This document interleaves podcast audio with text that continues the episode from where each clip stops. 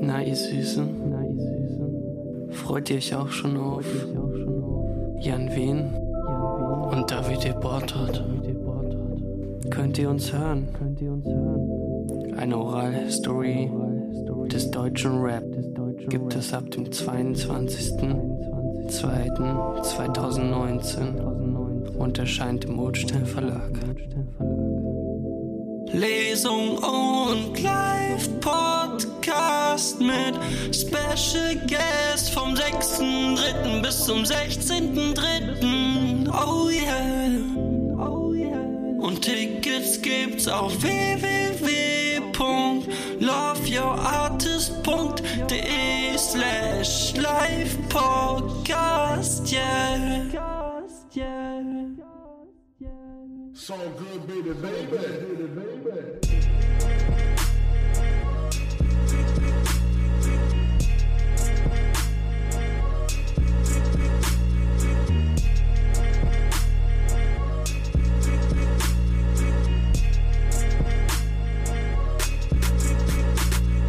Hallo zusammen, mein Name ist Jan Wehn und ihr habt eine neue Folge vom All Good Podcast.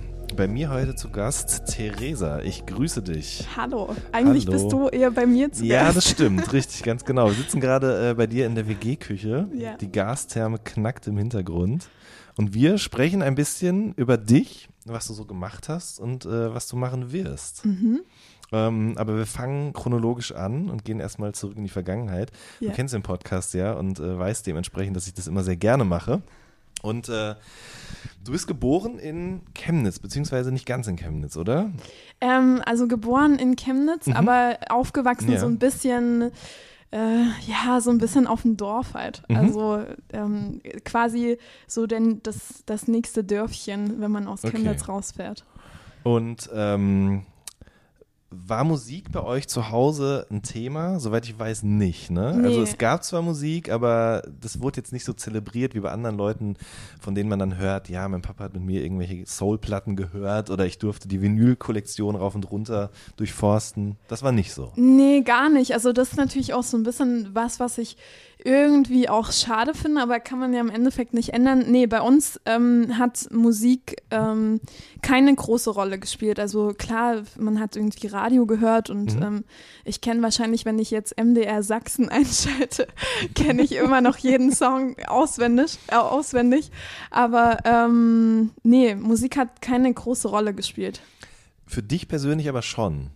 Ja, und das eigentlich schon relativ früh. Ich war dann, keine Ahnung, in der Grundschule schon im Chor, dann in so Laienspielgruppen und ähm, keine Ahnung, wir haben dann so ein Musical gemacht, wo ich Mhm. halt ähm, äh, ja eine der Hauptrollen hatte und Okay. keine Ahnung, ich habe mich da schon irgendwie, irgendwie bin ich da reingestolpert. Also es war Ähm, schon alles immer, die Initiative ging immer von dir aus. Es war jetzt nicht so, dass jemand aus deiner Familie gesagt hat, hier, mach das mal. Ach so, nee, so, weil gar meine nicht. Mutter war zum Beispiel der Überzeugung, dass ich unbedingt Klavier lernen sollte. Und dann habe ich also quasi von, nicht von mir aus, sondern von ihr aus das gemacht. Ja. Nee, tatsächlich sind das halt so Dinge, die ich mir eigentlich gern gewünscht Mhm. hätte, dass, ähm, dass jemand halt so gesagt hätte, hey, ähm, jetzt lernst du halt Gitarre oder Ja. keine Ahnung. Aber nee, das ging eigentlich immer, also klar, so Chor und so war dann, ja, meine Lehrerin, die dann gesagt hat, hey, ähm, du hast eine schöne Stimme oder Mhm. keine Ahnung, ähm, du kannst doch jetzt mal mit äh, in den Chor kommen. Ähm, aber ich habe mir dann halt ähm, auch so, keine Ahnung, wir hatten so eine kleine, ich weiß nicht, wie man das nennt, so eine Luftorgel. Also das war wie so ein, Pi also es sah aus wie so ein Piano, Mhm. aber ähm, keine Ahnung, müsste ich nochmal nachgucken, wie das heißt, können wir im Nachhinein nochmal einfügen. Ja, genau. Ähm. Das blenden wir unten ein. ähm, genau, und das habe ich mir dann halt irgendwie so ein bisschen selber beigebracht. Mhm. Also alles super audiodidaktisch, äh, autodidaktisch. Auto- und audiodidaktisch. Ja. Also äh, schon elektronisch betrieben oder wie oder was? Ja, oder ja, so genau. Mini- also ja. genau, das hat man in, in die Steckdose gesteckt. Mhm. Ähm, und es hat auch so gelüftet. Ähm, ich, Also wie eine Mini-Orgel quasi. ja, Oder ja, aber es hatte nicht so einen, also wenn ich Orgel höre, denke ich halt immer an so, ähm, so sakral, weißt du, Ja. aber gar nicht. okay. Ähm, Eher so alleinunterhaltermäßig. ja, so ein bisschen. Okay. Okay. Waren das vielleicht die Anfänge meines Hochzeits-DJ-Daseins? Wer weiß, vielleicht die ersten Vorboten Dann damals müssen wir schon. uns vielleicht in 30 Jahren nochmal treffen. Genau. ähm, okay, also da hast du so ein bisschen angefangen, ähm, dich mit Musik auseinanderzusetzen Mhm. halt. Und ähm, was hast du gehört zu der Zeit dann? Also über welche Jahre sprechen wir jetzt überhaupt so? Ähm, ja, Sieben, keine acht, neun? Genau, also Ja. so Grundschulalter. Mhm. Ähm, was ich selber gehört habe, das war tatsächlich eher so, so klassische Musik. Also So ich habe Pop halt. ja Oder- klassische ja. Musik und Pop. Ach also so, ja okay. genau, ich habe halt ähm, auch von meiner Oma zu der Zeit so ja, so CDs mit halt klassischen, klassischer Musik einfach Mhm. bekommen. Und ähm, habe mir dann irgendwann auch so ein Opernbuch gewünscht. Also keine Mhm. Ahnung, wie ich darauf gekommen bin, Mhm. aber weiß nicht, irgendwie war das da der Shit Okay. für mich. Aber ich merke, also da war auf jeden Fall ein Interesse da. Ja, So, für aber- alles, was aber mit auch Tönen nicht- zu tun hat. Also klar, ich kann mich jetzt auch nicht mehr so 100% Mhm. daran erinnern, wie das zustande kam, aber ich habe irgendwie nicht so das Gefühl, dass das so eine bewusste Entscheidung war, Mhm. dass ich so gesagt habe, ähm, hey, jetzt, jetzt lerne ich mir mal selber so, so was Piano-ähnliches oder Mhm. damit kann ich vielleicht das und das mal machen, sondern es war einfach so, ja, irgendwie geil, dann checke ich das mal ab. Mhm. So. Okay. Und wann trat dann Rap oder Hip-Hop das erste Mal in dein Leben? Ähm, ja, das war dann so, keine Ahnung, das war so vielleicht mit 15 oder so, mit 15, okay, also 16. deutlich später. Ja. Ja, genau. Ähm, ich hatte halt niemanden in, meine, in, in meiner Umgebung, der quasi Rap gehört hat. Mhm. Und ähm, ich bin darauf gestoßen, weil ja ähm, dank dem Splash Festival, ähm, was jedes Jahr dann in Chemnitz noch stattgefunden Mhm. hat, ähm, bin ich halt drauf gestoßen, weil ich halt irgendwie, keine Ahnung, ich glaube, die Nachbarsjungs ähm, sind da halt hingegangen so. Ja. Und ähm, ja, das hat mich halt irgendwie interessiert. Und ich Mhm. wusste nicht, ja, was ist jetzt ein Festival oder keine Ahnung. Mhm. Also wusste man ja da, also ich wusste es nicht. Mhm. Ähm, und ich habe zwar eine ältere Schwester, aber ja, die war da einfach auch nicht so musikbegeistert. Ähm, und, Und dann dann, bist du hingegangen. nee, ich oder? bin nie, ich bin nie in Chemnitz, äh, ich bin nie in Chemnitz hingegangen. Okay. Ähm, das allererste war, glaube ich, das zweite, das zweite Mal auf Puch. Das Boah. dürfte vielleicht 2009 gewesen sein oder so. Mhm. Okay. Ja, Aber ähm, vorher trat schon Hip-Hop in dein Leben als Ja. etwas, wo es ein Festival zu gibt. So. ja, genau, ja. Okay. Und das war also ähm, am Anfang eigentlich nur Deutschrap. Also ich Mhm. habe mich nur für Deutschrap interessiert. Also so die klassischen Sachen, die man da, auf die man da halt stößt, wenn man da, wenn man damit anfängt. Welches Jahr war das dann, als du das erste Mal davon gehört hast? Also, Ähm, warte, vielleicht so 2000. Ja, eher so 2006. Okay. Mhm. Oder vielleicht 2005, 2006. also ich glaube, der ausschlaggebende Punkt war dieses tatsächlich das Safe Splash Festival. Da, Ja. da war so, da, das war so das große Mhm. Ding, ähm, was man auch so in den Medien sozusagen Mhm. mitbekommen hat und ähm, Haufen Zeitungsartikel und so. Und ähm, das war, glaube ich, nochmal so ein, so ein finales Ding, wo ich dachte, ah, okay, was ist das? Ja. So. Safe Splash ist ja deshalb ins Leben gerufen worden, weil eben die Besucherzahlen immer mehr zurückgingen, was ja auch so ein bisschen da zeigt, wie, in was für einem Status sich Rap oder Hip-Hop in Deutschland damals befand. Also das war so kurz nach Agro und ähm, wirtschaftlich ging nicht sonderlich viel, aber für, für was für Sachen hast du dich denn interessiert musikalisch? Das waren äh, ja eher so die üblichen Verdächtigen, so Jan Delay, Max Mhm. Herre. Ich weiß noch, dass ich relativ früh ähm, das Casper, ähm, das Casper-Ding hatte. Mhm. Ähm, die, die, Die Welt hört mich. Ja. Ähm, genau, also auf jeden Fall nicht der Agro-Kram. Mhm. Also es, du, ja, es durfte bei mir nicht so hart sein, was, äh, Ja. was Deutschrap angeht. Ja. Okay. Ähm, und was kam dann erst? So dein, dein, dein Fable fürs Auflegen? Nein, du hast erst das erste Mal DJ Schuster, glaube ich, auflegen sehen, ne? Genau, ja, also Auflegen ganz, also kam ganz, ganz Mhm. viel später. Okay, es Ähm, war jetzt auch nicht so, dass du gemerkt hast, ah, das ist Rap, okay, da gibt es den DJ, das will ich auch machen. Nee, gar Okay. nicht. Also, nee. Ähm, ich habe mich halt irgendwie für Rap interessiert und ähm, auch in einem Alter, wo, wo ich jetzt noch nicht auf eine Party gegangen bin. Also, keine Ahnung, ich bin, glaube ich, das erste Mal mit 18 oder so auf eine Party gegangen. Also, ja, keine Ahnung, total der Spätzünder. ähm, und war dann auch erst so, meine Schule war halt nicht in Chemnitz, sondern in der nächstgrößeren Stadt, aber Richtung Gebirge sozusagen. Mhm. Ähm, und da bin ich dann sozusagen das erste Mal dahin äh, feiern gegangen, tanzen gegangen. Ähm, und dann, als ich das erste Mal in Chemnitz weggegangen bin, da habe ich Schuster ge- gesehen. Mhm. Und dann dachte ich irgendwie, wow, ziemlich cool. Weil man, also ich habe ich hab den Unterschied gehört. Also ich, ich habe gemerkt, okay, der macht irgendwas Besseres als das, was ich bisher von den DJs gehört habe. Das finde ich halt so interessant, weil wenn ich daran zurückdenke, als ich noch weggegangen bin, ähm, und ich habe mich irgendwie nie sonderlich für den DJ interessiert. Die Musik war halt da. Und ja, es gab jemanden am Ende des Raumes, der halt eben das gemacht hat, aber das war nie so ein Thema für mich. Aber auf dich hat es offensichtlich direkt irgendwie eine Faszination ausgeübt.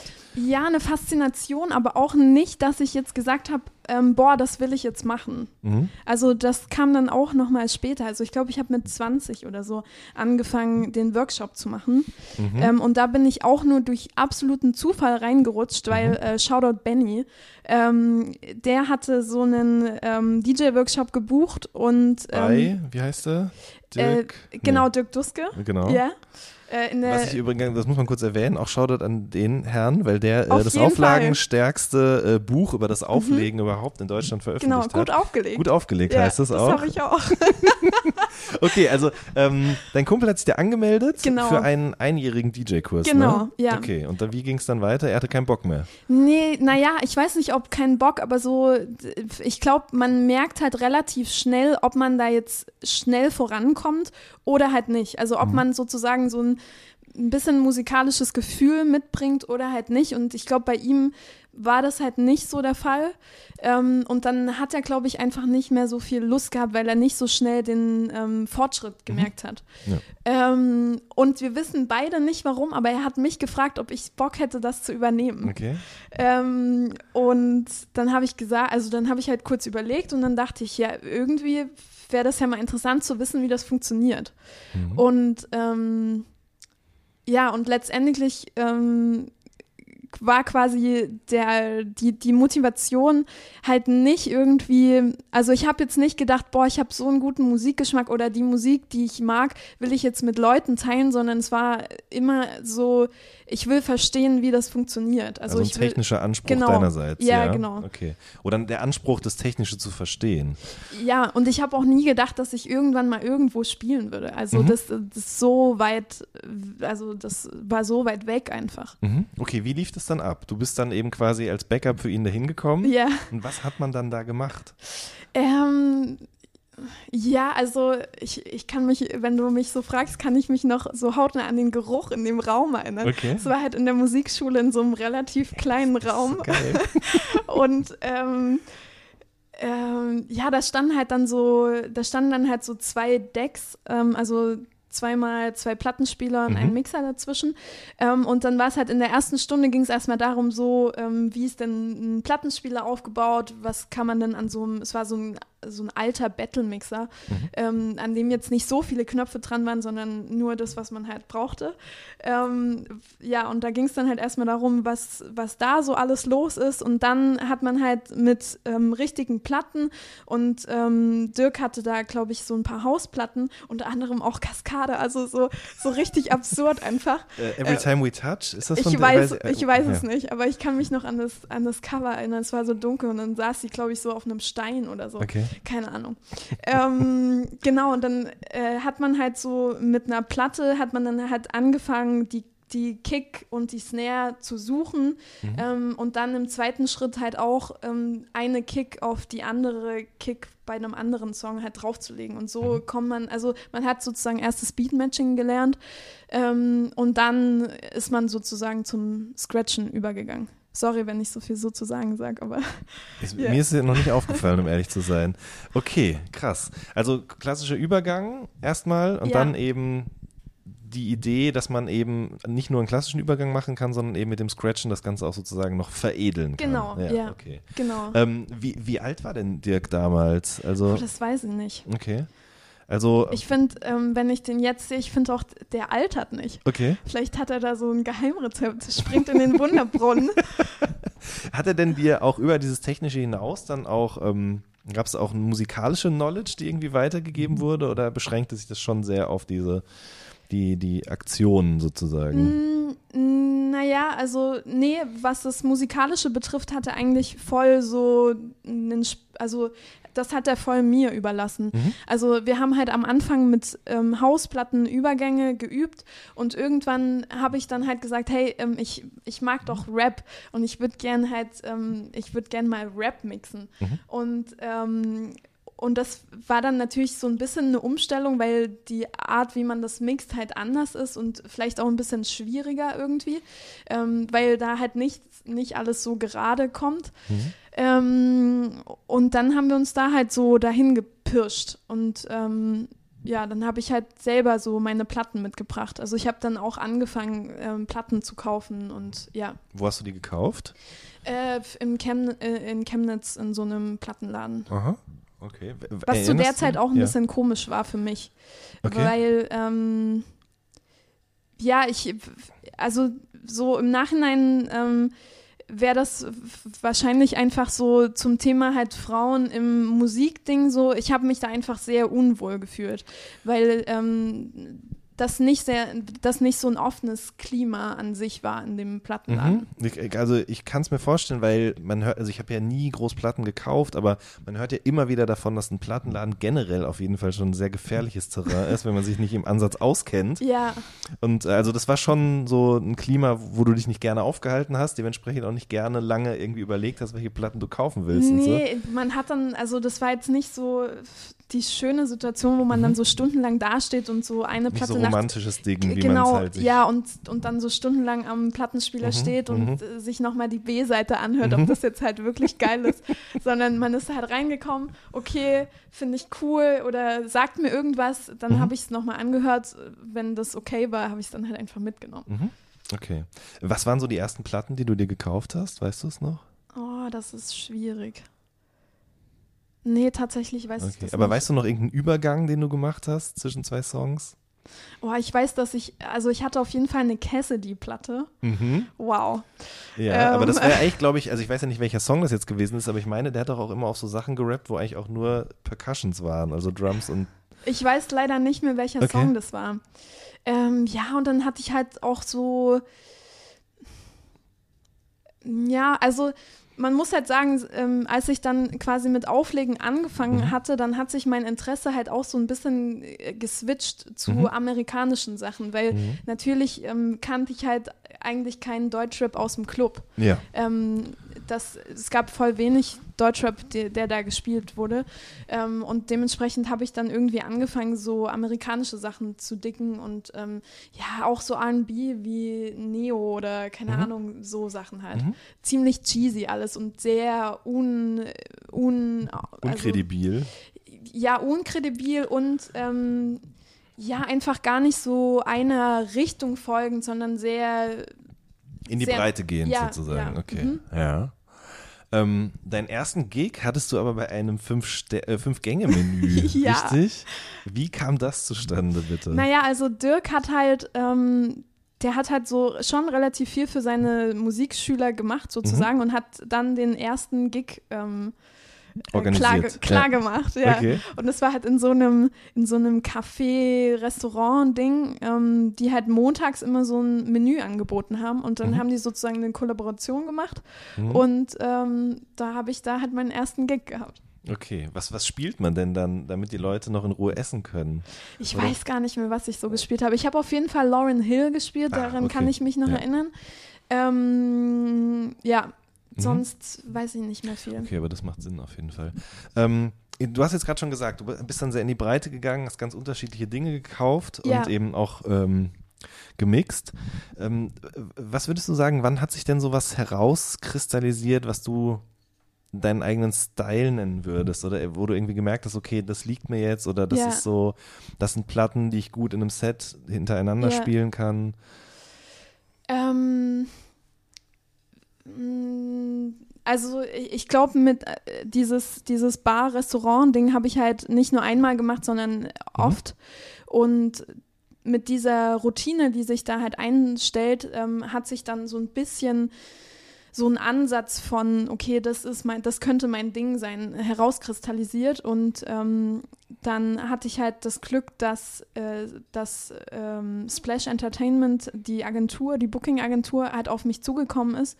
Und daraus hat sich dann ähm, daraus haben sich dann so Support-Gigs ähm, herauskristallisiert Mhm. für die anderen großen DJs. Ja. Und, ähm, und da habe ich dann ja einfach nicht so drüber nachgedacht, sondern einfach äh, versucht, mir eine Routine drauf zu schaffen, wie man ein gutes Warm-up-Set spielt. Mhm. Und ja, da die anschließende Frage direkt, was ist denn ein gutes Warm-up-Set? Weil du darfst, also so stelle ich es mir zumindest vor, aber du Ja. darfst ja nicht all das spielen, was vielleicht später noch gespielt Ja. werden könnte, weil du sonst eben den, den Leuten ihren Schein nimmst, Ja. wegen denen die Leute eigentlich gekommen sind. ja. Wie macht man das denn? Ähm, mit einem guten Gefühl, glaube ich, mit so einem Aha. Fingerspitzengefühl, dass man merkt, ähm, also das ist auch was, was ich halt heute noch gern mache, dass ich äh, zum Beispiel diese Residency in der Paloma Bar, da Mhm. spiele ich halt manchmal so All-Nighter und ich Was heißt das? Von wann bis wann? von, weiß nicht, 22 Uhr, also ab 22 Uhr ist dann offen, äh, vielleicht so von 22.30 oder 23 Mhm. Uhr bis 4, 5 oder Okay. so.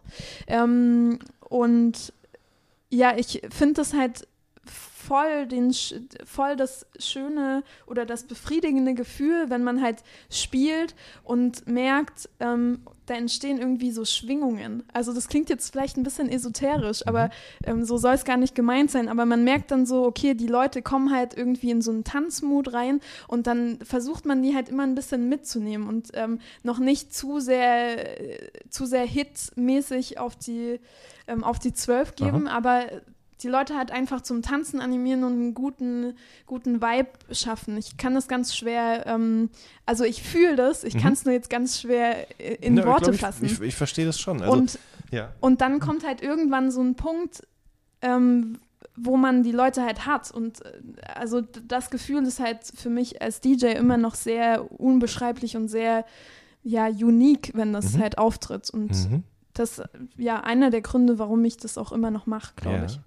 Das heißt, man, du spielst nicht nur das, was du dann gut findest, sondern du musst natürlich auch ein Auge dafür haben oder irgendwie ein Sensorium, sagt man das so? Ich weiß es nicht genau, eine Sensorik dafür, was so passiert in dem Raum um dich rum, ja? Ja, also, ähm, also grundsätzlich würde ich schon sagen, dass ich eigentlich nur Sachen spiele, die ich auch gut finde, Mhm. weil zumindest habe ich mich da ja auf irgendeine Art hingearbeitet, Ja. dass, ähm, dass ich nur noch Sachen auf dem Laptop habe mittlerweile, die ich auch, die ich auch selber sehr gut finde. Und aus Mhm. diesem, aus diesem Topf greift man dann Ja. in verschiedene Trickkisten ähm, Mhm. und versucht die Leute zu catchen.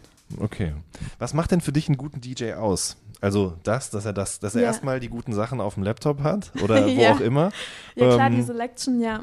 Ja. Ähm, also ich finde es ich find's wichtig, dass er, ähm, dass er überraschend ist, dass er energetisch ist, dass er spannend ist, dass, es, dass seine Sets irgendwie so einen roten Faden haben Mhm. und mir halt irgendwas erzählen wollen.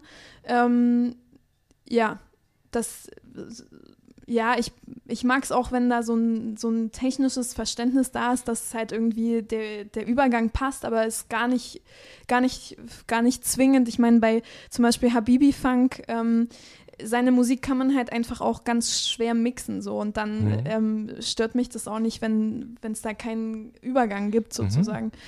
Ähm, ja, ich glaube, das ist so, was einen guten DJ für mich ausmacht. Okay. Aber du sagst selber schon, also du hast auch immer noch ein Ohr für diese, diesen technischen Aspekt, vielleicht Ja. auch, weil du eben darüber auch da dran gekommen bist an das Ganze überhaupt. Ja, ich glaube, ich bin halt insgesamt auch so ein bisschen so ein analytischer Typ. Mhm. Ich, ich, also ich meine, das machst du ja auch in deinem abgeschlossenen Studium Ja. jetzt mittlerweile oder hast es dann besser eben gemacht. Du bist äh, studierte Mathematikerin Ja. quasi, ja? Okay, da sprechen wir gleich noch drüber. ähm, aber mir ist das gleich oder als ich dich dann kennengelernt habe oder so ein bisschen verfolgt habe, was du gemacht hast, gleich aufgefallen, dass es eben nicht nur um das bloße Auflegen geht, sondern du hast auf Facebook auch eine Zeit lang, ich weiß nicht, ob du es immer noch tust, aber so, ähm, so kleine Videos gepostet, Ah. wie du eben zu Hause einfach aufgelegt hast und Ja. angefangen hast, eben mit Platten eben sozusagen Basslines mit zu scratchen oder Ja. was auch immer. Ähm, kannst du da mal was drüber erzählen? Also wie, wie bist du dazu gekommen, sowas dann eben zu machen oder auch zu verfolgen und dann auch noch zu filmen und online zu stellen? Uh, ich glaube, das ist ein ganz langer Prozess ähm, und gar nicht so ein, so ein Ziel verfolgen, Mhm. sondern da bin ich wie so oft irgendwie einfach reingerutscht und ähm, die besten Dinge entstehen halt einfach, wenn man es macht. So, Mhm. also wenn man, ich, ich übe halt immer noch sehr viel und jetzt halt wieder ähm, sehr viel zu Hause das Auflegen. Also üben klingt immer so ein bisschen blöd, aber im Grunde genommen ist es das. Mhm. Ähm, und für mich gibt es da kein besseres Gefühl, wenn ich halt einen Übergang finde, der halt, ähm, der halt sitzt oder wo ich denke, boah, das ist voll der gute Übergang, Ja. so das ist voll das schöne Gefühl. Ähm, und während man das macht, ähm, schweift man natürlich dann auch von seinem Weg ab, den man eigentlich so im Kopf hatte. Okay, ich ich lege jetzt ein bisschen auf und guck mal so, wie die neuen Songs, die ich gefunden habe, wie Mhm. die funktionieren oder wie die, welchen Aufbau die haben. Mhm. Ähm, und ja, dann war das halt so, dass man dann auch manchmal so vom Weg abgeht und ähm, ja, Sachen halt entdeckt, äh, ja. Und dann mit denen versucht, wieder zurück auf den Weg zu kommen, Genau. vielleicht oder ganz woanders hin eben auch. Ja, genau. Das frage ich mich eh auch. Also wenn du dann, ähm, wenn du gebucht wirst, irgendwo hingehst, überlegst du dir dann vorher, okay, das ist die und die Location, da kommen wahrscheinlich so und so viele Leute, die das und das gerne hören und hast dann dementsprechend grob was im Kopf. Notierst du dir das auch? Bereitest du das vor? Also wie gehst du an so einen, so einen Abend ran, an dem du auflegst? Also ich habe dieses Jahr ähm, bei den Festivals das erste Mal Festivalsets vorbereitet. Mhm. Und ähm, ich habe mir ein bisschen, ja, ich, ja, ich ärgere mich ein bisschen drüber, dass ich das nicht schon vorher gemacht habe, Okay. weil so hatte ich das erste Mal so eine Festivalsaison, die ich richtig krass genießen konnte, weil ich mir nicht so viel Stress machen musste, äh, mir nicht so viel Gedanken machen musste, wenn ich jetzt krass aufgeregt bin, dann kann man natürlich nicht so klar denken, ähm, sondern ich hatte halt ein Set, wo ich durch meine Club-Erfahrung wusste, ähm, das wird das wird gut funktionieren und wenn die richtige Crowd da ist, dann wird es richtig gut funktionieren. Mhm. Ähm, für den Club bereite ich nichts vor. Also da ähm, passiert alles spontan. Ich, ich fühle einfach so den Vibe und weiß, okay, auf das habe ich jetzt gerade Bock. Oder oftmals ist es so, dass ich mir zumindest überlege, ähm, welche drei, vier, fünf Songs ich am Anfang spielen möchte, damit ich halt irgendwas habe, wo ich schon mal so reinkommen kann Mhm. und dann die Leute beobachten kann, ähm, wie, sie, wie sie mitgehen oder so. Und ähm, ja, mittlerweile, ähm, mittlerweile ist es, also fühle ich mich auch, also fühle ich mich auch, ähm, ich glaube, mittlerweile habe ich die Bookings so gut ausselektiert, dass ich auch weiß, dass ich mich da auf solchen Gigs nicht verbiegen muss, sondern ich kann genau das spielen, auf was ich Bock habe. Mhm. Und das ist mir eigentlich, ähm, das ist ein großes Luxusding, ähm, so nehme ich das wahr, weil das können nicht so viele ähm, DJs und also glaube ich zumindest und ähm, bin auch sehr ähm, bin auch sehr froh, dass es so ist und Mhm. natürlich gibt es auch Partys, wo wo es dann doch nicht so funktioniert, wie ich mir das denke, aber dann funktioniert es halt anders. Aber ich muss jetzt keine Musik spielen, die ich nicht mag. Okay, verstehe. Wo kommt die Musik denn überhaupt her, die du magst? Also, ähm, wie suchst du nach neuen Sachen? Ähm, das ist ganz viel Fleißarbeit im Internet, Ja. größtenteils. Also Aha. klar, jetzt durch Spotify halt ganz viel Spotify-Kram. Ähm, obwohl auch nicht ganz viel, aber so ein, so ein großer Teil Spotify-Kram und dann. Aber Ähm, also was heißt das? Äh, dann einfach Playlisten durchklicken oder Songradio starten und einfach gucken? Oder? Nee, also ich finde mittlerweile ist dieses, ähm, die, der Mix der Woche ist oftmals ganz gut. Ja. Ähm, Release-Radar ist Aha. ähm, mega gut. Und dann stoße ich manchmal auf Sachen und gucke dann auf ähnliche Künstler oder, ähm, oder ich weiß nicht, ob es das jetzt noch gibt. Oder ähm, ich glaube, sie haben das jetzt geändert, sondern äh, in Hörer, den der Ah, Künstler okay. gefällt, ja, das kann gefällt sein. Das auch. ist mir Ja. Mir ist auch jetzt erst aufgefallen, dass es neuerdings zu manchen Songs auch so GIFs gibt. Das Dann ist mir noch nicht Siehst du, weil ich habe das Handy halt immer in der Tasche und höre die Musik einfach. Und jetzt neulich habe äh, hab ich irgendeinen äh, Luciano-Song gehört und dann dra drauf geguckt und dann dachte ich, hier läuft das Video. Aber du kannst quasi als Künstler jetzt zu den Songs, die du bei Ah. den Streamingdiensten hast, so GIFs irgendwie posten. Okay, krass. Das wusste ich nicht. Okay, aber da klickst du dann drauf, eben was, also was Hörern, denen das gefiel, noch gefällt. Genau, Ja. das, also ich glaube, das ist eine neue Funktion und früher war es ähm, ähnliche Künstler und Mhm. das mochte ich noch ein bisschen mehr. Mhm. Ähm, aber genau so, wenn ich da einen Künstler entdeckt habe, den ich mega gut finde, dann ähm, ist die Wahrscheinlichkeit hoch, dass ich halt in, diesen, Mhm. in dieser Dunstwolke sozusagen Ja. ähm, noch einen anderen Künstler finde, dessen Musik ich gut finde. Ähm, und sonst ist es halt echt viel Soundcloud, Bandcamp, ähm, auf, bei Plattenläden halt auf die Neuerscheinungen gucken. Ähm, ich bekomme viele Sachen zugeschickt auch. Mhm. Manchmal ist da auch was Gutes dabei, nicht immer, aber Als physische Exemplare dann oder als, nee, äh, als, als Wave-Dateien oder wie oder was? Ja, oder als, eher als Link zu Soundcloud oder so. Okay, und dann, wie läuft es ab? Du, wenn, wenn dir den Song bei Soundcloud gut gefällt, dann Ja. äh, kaufst du ihn oder lädst ihn runter oder? Ja, also alles, was ich besitze, ist tatsächlich, und das sage ich nicht nur, weil es Mhm. jetzt ähm, öffentlich ist, sondern ich kaufe alles. Ja. Ähm, Das ist mir auch irgendwie wichtig. Mhm. Ähm, und manche Sachen gibt es halt nicht zum Download und dann gibt es die halt quasi nur auf Vinyl und dann kaufe ich die Vinyl. Okay, aber was ist, wenn es jetzt was nur auf YouTube gibt zum Beispiel? Ähm, war legst noch nicht da- dabei, aber okay. es gibt Sachen, die es nur auf Soundcloud gibt und dann auch nicht zum Downloaden. Und dann Mhm. schreibe ich den Künstler an und sage, hey, ähm, Mhm. ich würde den gern spielen, Mhm. kannst du mir den zuschicken? Und dann in, ich würde sagen, 70 Prozent der Fällen Okay, ähm, kommt dann auch eine Antwort und ja. nice. Okay, das heißt, ähm, es gibt ja mittlerweile auch die Möglichkeit, dass man eben quasi Spotify mit irgendwelchen Programmen und Apps verbindet, um dann damit aufzulegen. Das machst du aber auch nicht. Nee. Nein, also es ist quasi Spotify oder ein Stream, anderer Streamingdienst eben nur für deine Selection oder eben Genau. fürs Dingen sozusagen Ja. eben ein Mittel. Okay, verstehe. Und hast du die Sachen irgendwo als Backup? Oder Ich sollte viel öfter Backups ziehen. okay, also ja, das ist ein verstehe. guter Hinweis. Ja, bei mir wurde es jetzt auch gerade eben, ich habe den Computer hier vor mir, liebe Hörer, da wurde es auch schon wieder angezeigt, seit äh, 80 Tagen kein Backup. Das Ah. sollte ich auf jeden Fall mal wieder tun. Ja. Krass. Mhm. Okay, und ähm, dann suchst du dir das quasi alles zusammen und ähm, legst es auf und dann, also kommen Leute und wünschen sich Sachen bei dir, wenn du im Club auflegst? Ja, das passiert immer mal. Ja, okay. Wie Aber geht man das- damit um? Also, äh, ähm, also meistens springt dann schon der Veranstalter oder mein, Mhm. ähm, mein Co-DJ ähm, springt dann schon dazwischen und sagt, oh, heute keine Musikwünsche. Ja. Ähm, das passiert sehr häufig. Manchmal gucke ich es mir an und äh, sage dann ja oder nein, also dann auch ein Mhm. ehrliches Ja oder Nein. Aha. Ja, aber es passiert jetzt nicht so häufig. Mhm. Okay. Hast du dir selber schon mal was bei einem DJ gewünscht? Früher bestimmt, ja. Vielleicht müsste man Schuster nochmal fragen. Vielleicht kann, sie, kann der sich an irgendwas erinnern. Stimmt, der wird sicherlich irgendwann auch mal hier zu Gast sein. Werde ich mich auf jeden Fall mal darum kümmern. ähm, du bist aber ja nicht nur in Clubs unterwegs gewesen, was du ja immer noch bist, sondern du warst zum Beispiel auch Tour-DJ für Dexter. Ja, aber? Tour-DJ finde ich halt immer so ein bisschen. Ähm, also ich würde es nicht, ich würde nicht Tour-DJ nennen. Also ich Mhm. war halt für eine Tour, war ich quasi dabei, aber Mhm. eigentlich war der Grund, weil ich ein Beatset für ihn vorher spielen sollte. Ah, genau, ich okay. habe quasi bei jedem Tourstop habe ich, ein- hab ich straight seine Beats ähm, vorher gespielt. Mhm. So 10, 15 Minuten. Okay, also er hat dir quasi Zugriff gegeben oder du hast einfach geguckt, welche du gern spielen würdest und hast die Genau. dann selber zusammengemixt. okay. Genau.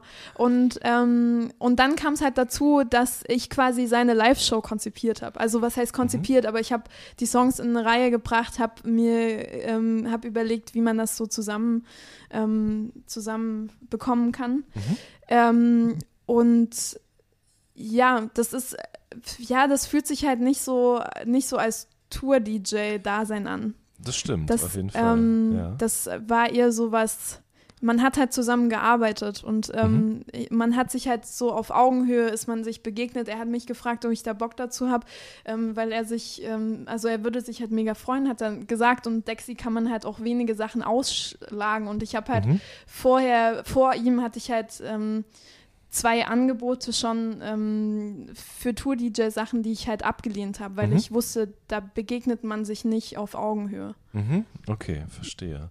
Und dann, ähm, also ich habe gehört, dass es da noch einen Deal im Hintergrund gab auch quasi. Also Echt? ja, habe ich gehört. Oh, das weiß Ähm, ich nicht. Schieß ja, mal los. Ähm, naja, also dass du eben quasi mit ihm unterwegs warst und Ja. eben ihn dort live auf der Bühne begleitet hast, Ja. sozusagen.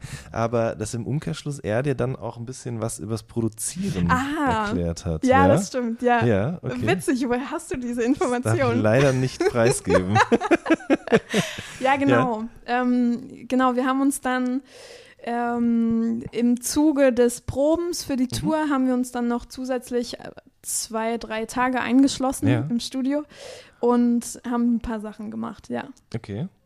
Und ist das was, was du dann danach auch weiterverfolgt hast, tatsächlich? Ja, Okay. ist, ja, ist es. Okay. Ähm, bis jetzt ist da, um ehrlich zu sein, noch nichts rausgekommen, mit dem ich super, super zufrieden bin. Mhm. Ähm, muss man mal schauen. Okay, aber es ist ein bisschen wie mit dem Auflegen selbst auch. Ich glaube, das muss man einfach üben. Genau, ja, und vor allem so ein, sich so ein bisschen Raum äh, und Zeit dafür geben. Und das hatte ich halt mit Studium letztes Jahr, ähm, war das halt nicht so möglich. Das geht jetzt schon besser. Mhm. Okay, das heißt, du hast bis letztes Jahr noch studiert und dann Mhm. eben abgeschlossen Gen genau. und bist jetzt studierte Mathematikerin.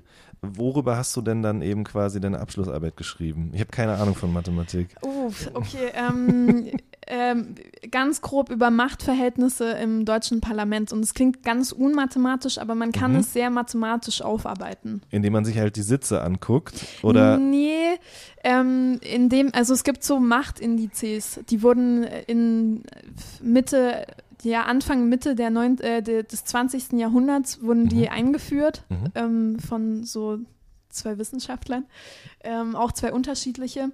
Ähm, und die habe ich mir angeguckt und die betrachten aber zum Beispiel nicht die politische Präferenz. Also zum Beispiel, dass, keine Ahnung, die Linke jetzt nicht mit der NPD oder so ähm, koalieren würde. Mhm. Ähm, genau, und, ähm, und ich habe halt diese politische Ebene quasi noch mit eingebaut ähm, und habe das dann alles errechnet sozusagen. verstehe. Okay. Ja.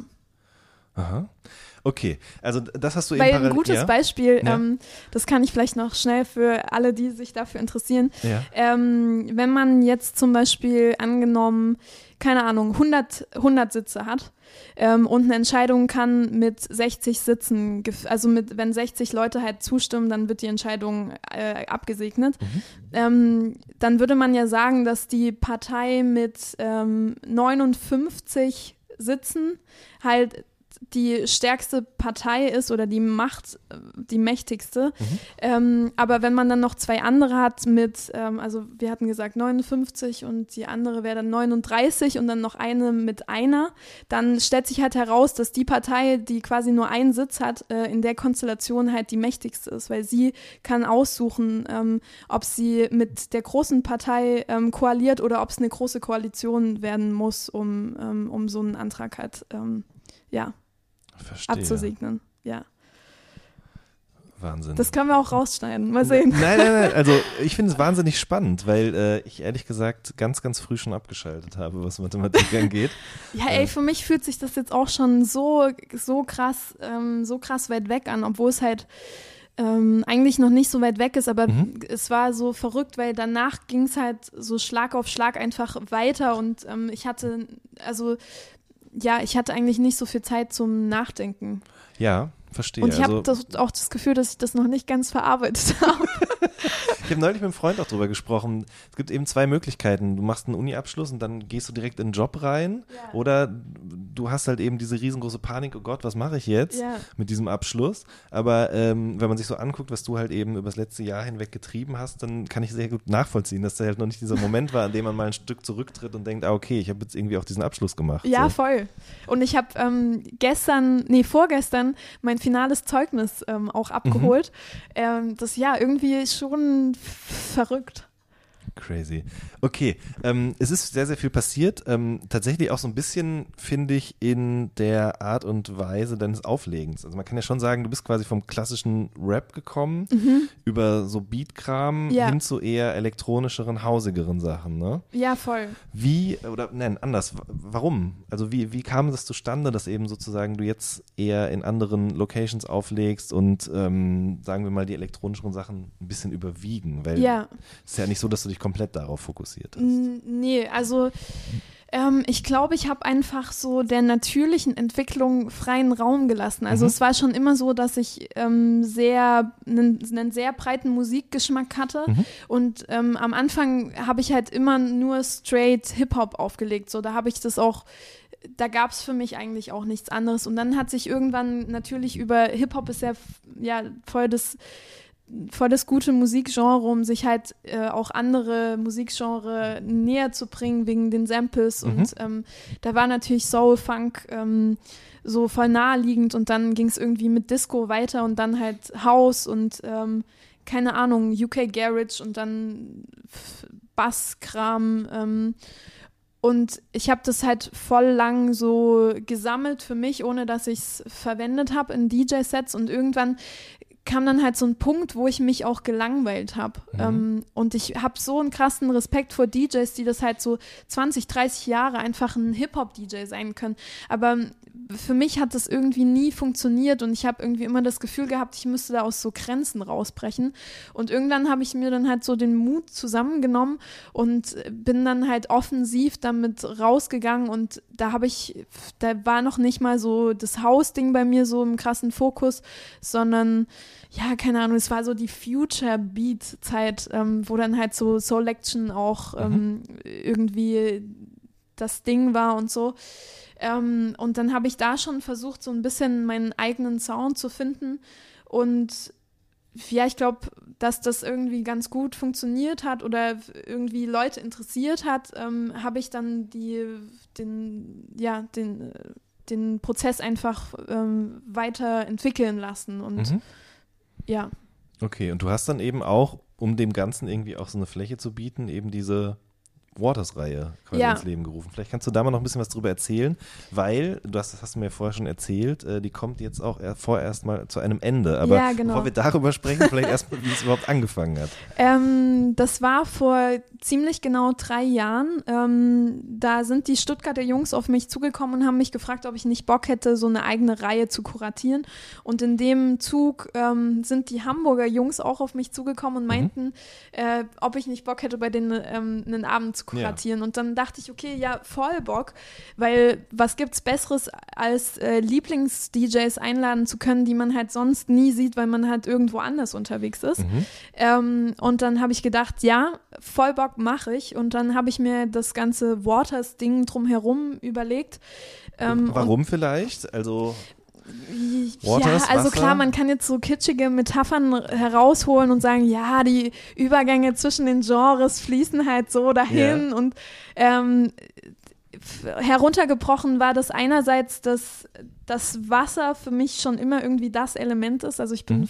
voll das Wassergirl. bist Ähm, du auch äh, Fisch vom Sternzeichen? Nee, ich Nein. bin Jungfrau. Okay. Ja. Ähm, und, ähm, und andererseits das Mick Jenkins Mixtape, was Mhm. auch Waters ähm, heißt, Mhm. von dem ich mega großer Fan war. ja. Ähm, genau, so ein Zusammenspiel aus ganz vielen Komponenten. Ähm, daraus ist dann halt Waters entstanden. Mhm.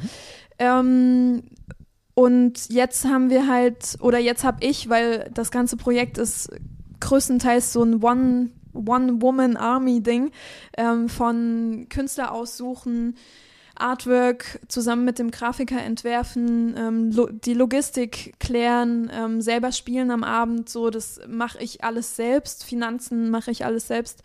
Ähm, nach drei Jahren 40 Veranstaltungen inklusive einer Splash-Bühne und ähm, Partys auf einem Boot oder auf einem Rooftop in Club-Locations ähm, brauche ich da einfach mal so eine kreative Pause, weil ja ich auch gerade so viel aufleg und ich das Gefühl habe, dass ich mich jetzt erstmal auf meine DJ-Karriere mehr fokussieren möchte und meinen Sound Mhm. wieder so ein bisschen, was heißt wieder, mein Sound ähm, ja einfach so herausstellen möchte. Und Mhm. ja, mir fällt es auch gerade schwer in so einer, in, also mir fällt es auch gerade schwer, ähm, nö. Das war, das, nö, das war's. Nö. Das äh, hat Grimm von äh, Zugezogen Maskulin, schöne Grüße an dieser Stelle auf jeden Fall. Der hat sich das selbst beigebracht. Er hat nämlich irgendwann mal mir erzählt, dass er irgendwie, ich glaube, das hat er im Podcast auch erzählt, dass er dann immer so erzählt, erzählt, erzählt und irgendwann Boah, das merkt habe ich er, leider auch. dass er dann nicht an das Ende kommt, wo er eigentlich hin wollte Ja. und dann einfach immer, nee, ist gut, Schluss. So, insofern ist doch Geil. gut. Zu Grimm habe ich auch noch eine Story. Ich habe ähm, beim Splashmack das Punchline-Quiz gemacht. Ja, Ähm, und einer der beliebtesten Kommentare neben, äh, das ist das Mädchen, mit dem man auf der Club-Toilette Koks ziehen möchte, habe ich auch gesehen, ja. war, ähm, die, die hört sich an oder die sieht aus wie Grimm. Ähm, Wirklich, das Ja. habe ich nicht gesehen. ja. Vielleicht war es auch nicht einer der beliebtesten, aber ist mir auf jeden Fall im Kopf geblieben. Shoutout an Grimm an der Stelle. Auf jeden Fall. ähm, okay, aber also wie gesagt, 40 äh, Veranstaltungen, drei Jahre und äh, Ja. das Ganze kommt jetzt erstmal zum Ende. Genau, im Februar machen wir nochmal so ein, was heißt wir? Also wenn ich wir sage, dann meine ich ich. dich. Ja, also ähm, ja es, ich, ich finde es immer ein bisschen luxuriöser, in, in der Wir-Form zu sprechen. ich. Ja, ja, ja, ja verstehe. Dann, dann klingt das so nach riesigem Team und äh, genau. einer riesigen Gang und äh, So habe ich es mir auch vorgestellt, um ehrlich zu sein. Also jetzt auch nicht riesig, aber ich dachte schon, das wäre so ein, ein Team halt. Ah, aber es bist alles nee, du. ja. Okay. Ähm, genau, und ähm, da habe ich dann nochmal so Künstler eingeladen, mit denen ich irgendwie, also die verfügbar waren und Mhm. mit denen ich irgendwie besondere Momente in Erinnerung habe während den drei Jahren. Und das ist einmal Hannah Faith in Hamburg. Ähm, die war die allererste Künstlerin, die ich jemals bei der Veranstaltung hatte. Mhm. Deshalb kommt sie jetzt nochmal. Mike Skinner in München. Ähm, den hatte ich auch schon mal da. Onra, ähm, ja, super Typ. Mit dem habe ich, glaube ich, mein erstes Back-to-Back mit, mit einem Künstler gespielt, den ich vorher halt noch nicht kannte, Mhm. was für mich irgendwie sehr besonders war, dass das so sofort harmoniert Ja. hat. Ähm, äh, Sarah Farina ähm, hole ich nach Chemnitz und äh, für Berlin, ja, bin ich gerade noch am Verhandeln. Mhm. Okay, und eine Compilation wird es auch noch geben? Ja, genau. Okay. Also da, das kommt ähm, im März, am 22. März, am Internationalen Tag des Wassers. Mhm. Ähm, genau, kommt noch eine Compilation mit, ähm, mit exklusiven Sachen von ganz vielen Künstlern, die bei der Water, Waters Veranstaltung gespielt haben. Okay, Genau. ja. Und Ganz viel ähm, Insider-Informationen äh, jetzt. tatsächlich exklusiv hier Ja. im All Good Podcast. ähm, ich, also ich kenne mich nicht aus, das muss ich ganz offen so zugeben, aber ich habe das Gefühl, es wird auf jeden Fall, es legen immer mehr Leute auf. Ja? Mhm. Und ähm, einerseits eben, weil die Technik irgendwie das ermöglicht. Ja, die Hürde ist halt nicht Die mehr so da. Einstiegshürde Ja. ist einfach, man muss nicht mehr, also ich meine, das musste man auch zu deiner Zeit, äh, oh Gott, das klingt, als wenn du so unglaublich alt wärst, aber man muss jetzt nicht in, in diesen DJ-Kurs machen, ne? Das Ja, musste genau. man wahrscheinlich damals auch schon Nee. nicht, aber es ist halt trotzdem was anderes, weil du halt die Platten nicht mehr kaufen musst, Ja. ähm, weil du heute auch mit einer iPhone-App eben auflegen kannst, theoretisch. Ähm, wie beobachtest du das? Also, weil du ja wirklich sehr dafür brennst, wahnsinnig begeistert davon bist und bei dir vor allen Dingen auch wirklich richtig Know-how, Knowledge, Technik und so weiter dahinter steckt. Ja, Ähm, ich meine, es ist so ein bisschen die Frage, die man oder die, die oft Rappern dann gestellt wird, die dazu befragt werden, was sie von dieser neuen Generation halten. ja. Ähm, Ähm, also ich finde es grundsätzlich voll gut, dass da nicht mehr so die Einstiegshürde ist, weil Mhm. ich glaube, ähm, viele gute Leute können einfach ähm, anfangen aufzulegen. Und so sehe ich das Ganze auch. Also ich, ich bin da gar nicht, ähm, ich habe da gar keine Ressentiments oder so. No hard feelings, nee, so schön sagt. no ja. hard feelings. Ja. Ähm, und ja, ich glaube, ich glaube, ähm, früher oder später trennt sich halt dann, egal wie man startet, trennt sich halt die Spreu vom Weizen. Mhm. Und ähm, dann weiß man halt, oder dann, ja, keine Ahnung, ich, ich habe da, ich sehe das gar nicht als so konkurrenzmäßig. Mhm. Also ich bin da, bin da ziemlich entspannt. Mhm. Okay. Ähm, du hast auch eine eigene Radioshow, Mhm. über die haben wir vorhin schon äh, im Vorgespräch gesprochen. Da habe ich vergessen zu fragen.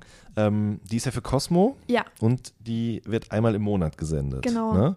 Wann immer? ähm, jeden ersten Freitag Ja. von 19 bis 20 Uhr. Okay. Ähm, wie läuft es ab? gehst du dafür dann wie bei einem Gig auch ins Studio und nimmst es dort live alles dann sozusagen auch oder sendest live oder äh, nimmst du das vorher auf von zu Hause und schickst es einfach rüber? Nee, ich, ähm, genau, ich äh, äh, nehme das vorher auf zu Hause und äh, schick's dann rüber.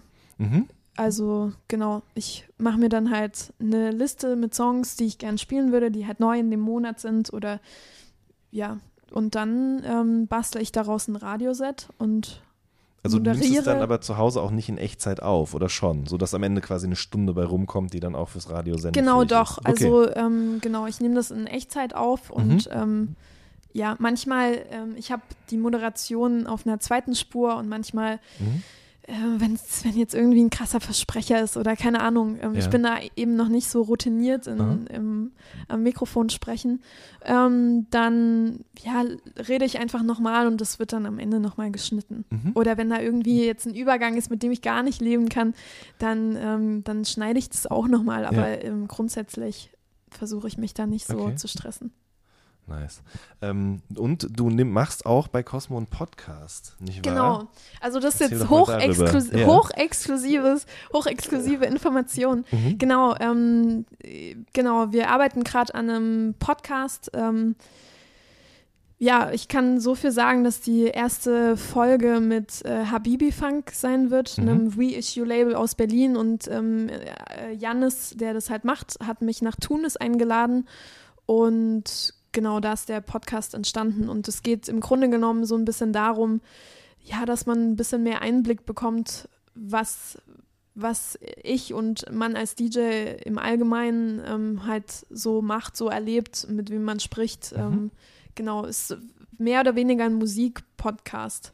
Ähm, Hat nicht nur mit Musik zu tun, aber bei Janis hat sich halt gerade angeboten, dass wir halt viel darüber gesprochen haben, wie findet er quasi die Sachen, die er neu auflegt. Ähm, wie geht er auch mit Vorwürfen um, die sagen, okay, er als weißer Europäer geht jetzt halt nach Afrika, also nach Tunesien, Marokko, Sudan, Algerien und ähm, sucht sich da ähm, sucht sich da Songs raus und Bringt die raus und verdient damit Geld. Genau, so, ja, blöd genau, gesagt, ja. genau. Über sowas Mhm. haben wir dann halt gesprochen und äh, für mich ist es mega spannend.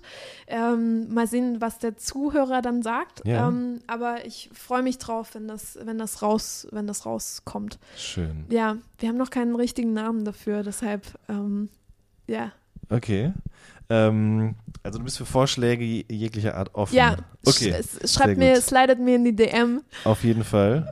Macht es mit guten Vorschlägen für den Podcast. Äh, Gibt es schon eine zweite Folge, die in Planung ist? Irgendwas? Ähm, also ich habe, ja, es gibt noch zwei weitere Folgen, Mhm. ähm, aber wir lassen erstmal den Piloten laufen und Okay. ähm, dann sehen wir weiter. Also ist es quasi so wie der Podcast jetzt hier, eine klassische Interviewsituation oder ist es so ein bisschen auch, dass man dir sozusagen bei der Reise über die Schulter schauen kann? Das, Ähm, also quasi wie ein Vlog zum Hören. ein Vlog zum Hören. Ähm, naja, also es ist so, ein, so halb, halb. Also Mhm. die eine Hälfte ist schon mehr oder weniger klassische Interviewsituation Mhm. und die andere Hälfte ist ähm, ein Back-to-Back-Set. Mehr oder weniger ah, okay, Back-to-Back. verstehe. Genau, fürs Radio ist das, geht das klar so, eine Mhm. Stunde halt, Mhm, eine Hälfte Interview, andere Hälfte Musik. Ähm, wie man das für Spotify und ob man das für Spotify aufbereitet, Mhm. muss man halt mal sehen.